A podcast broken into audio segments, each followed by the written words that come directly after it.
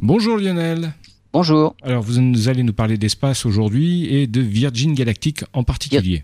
Virgin Galactic avec une nouvelle version du lanceur hein, pour euh, rendre l'accès à l'espace plus économique et moins compliqué.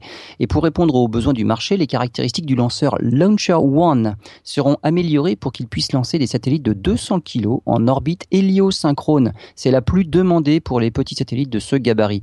Et pour augmenter les performances du lanceur, il a fallu augmenter la taille du réservoir de carburant et la puissance des moteurs. Avec ces nouvelles performances, le lanceur de Virgin Galactic est maintenant aussi capable de lancer des satellites de 4 400 kg en orbite basse. Launcher One se met en orbite à partir d'un avion qui doit l'emmener à une quinzaine de kilomètres d'altitude. Avec les nouvelles dimensions du lanceur, il faut également revoir celles de l'avion porteur, évidemment. L'intérêt de ce système est qu'il peut décoller depuis une grande variété de sites.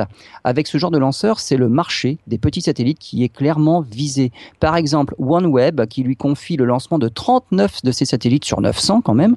Ce marché est en progression avec des méga constellations de microsatellites comme Google ou SpaceX, qui envisagent rien de moins qu'une constellation de 4000 microsatellites. Ce nouveau marché attire également la convoitise d'Ariane Espace, qui réfléchit pour développer un tout nouveau lanceur avec des performances très limitées, justement, pour lancer des satellites de 300 kg en orbite basse.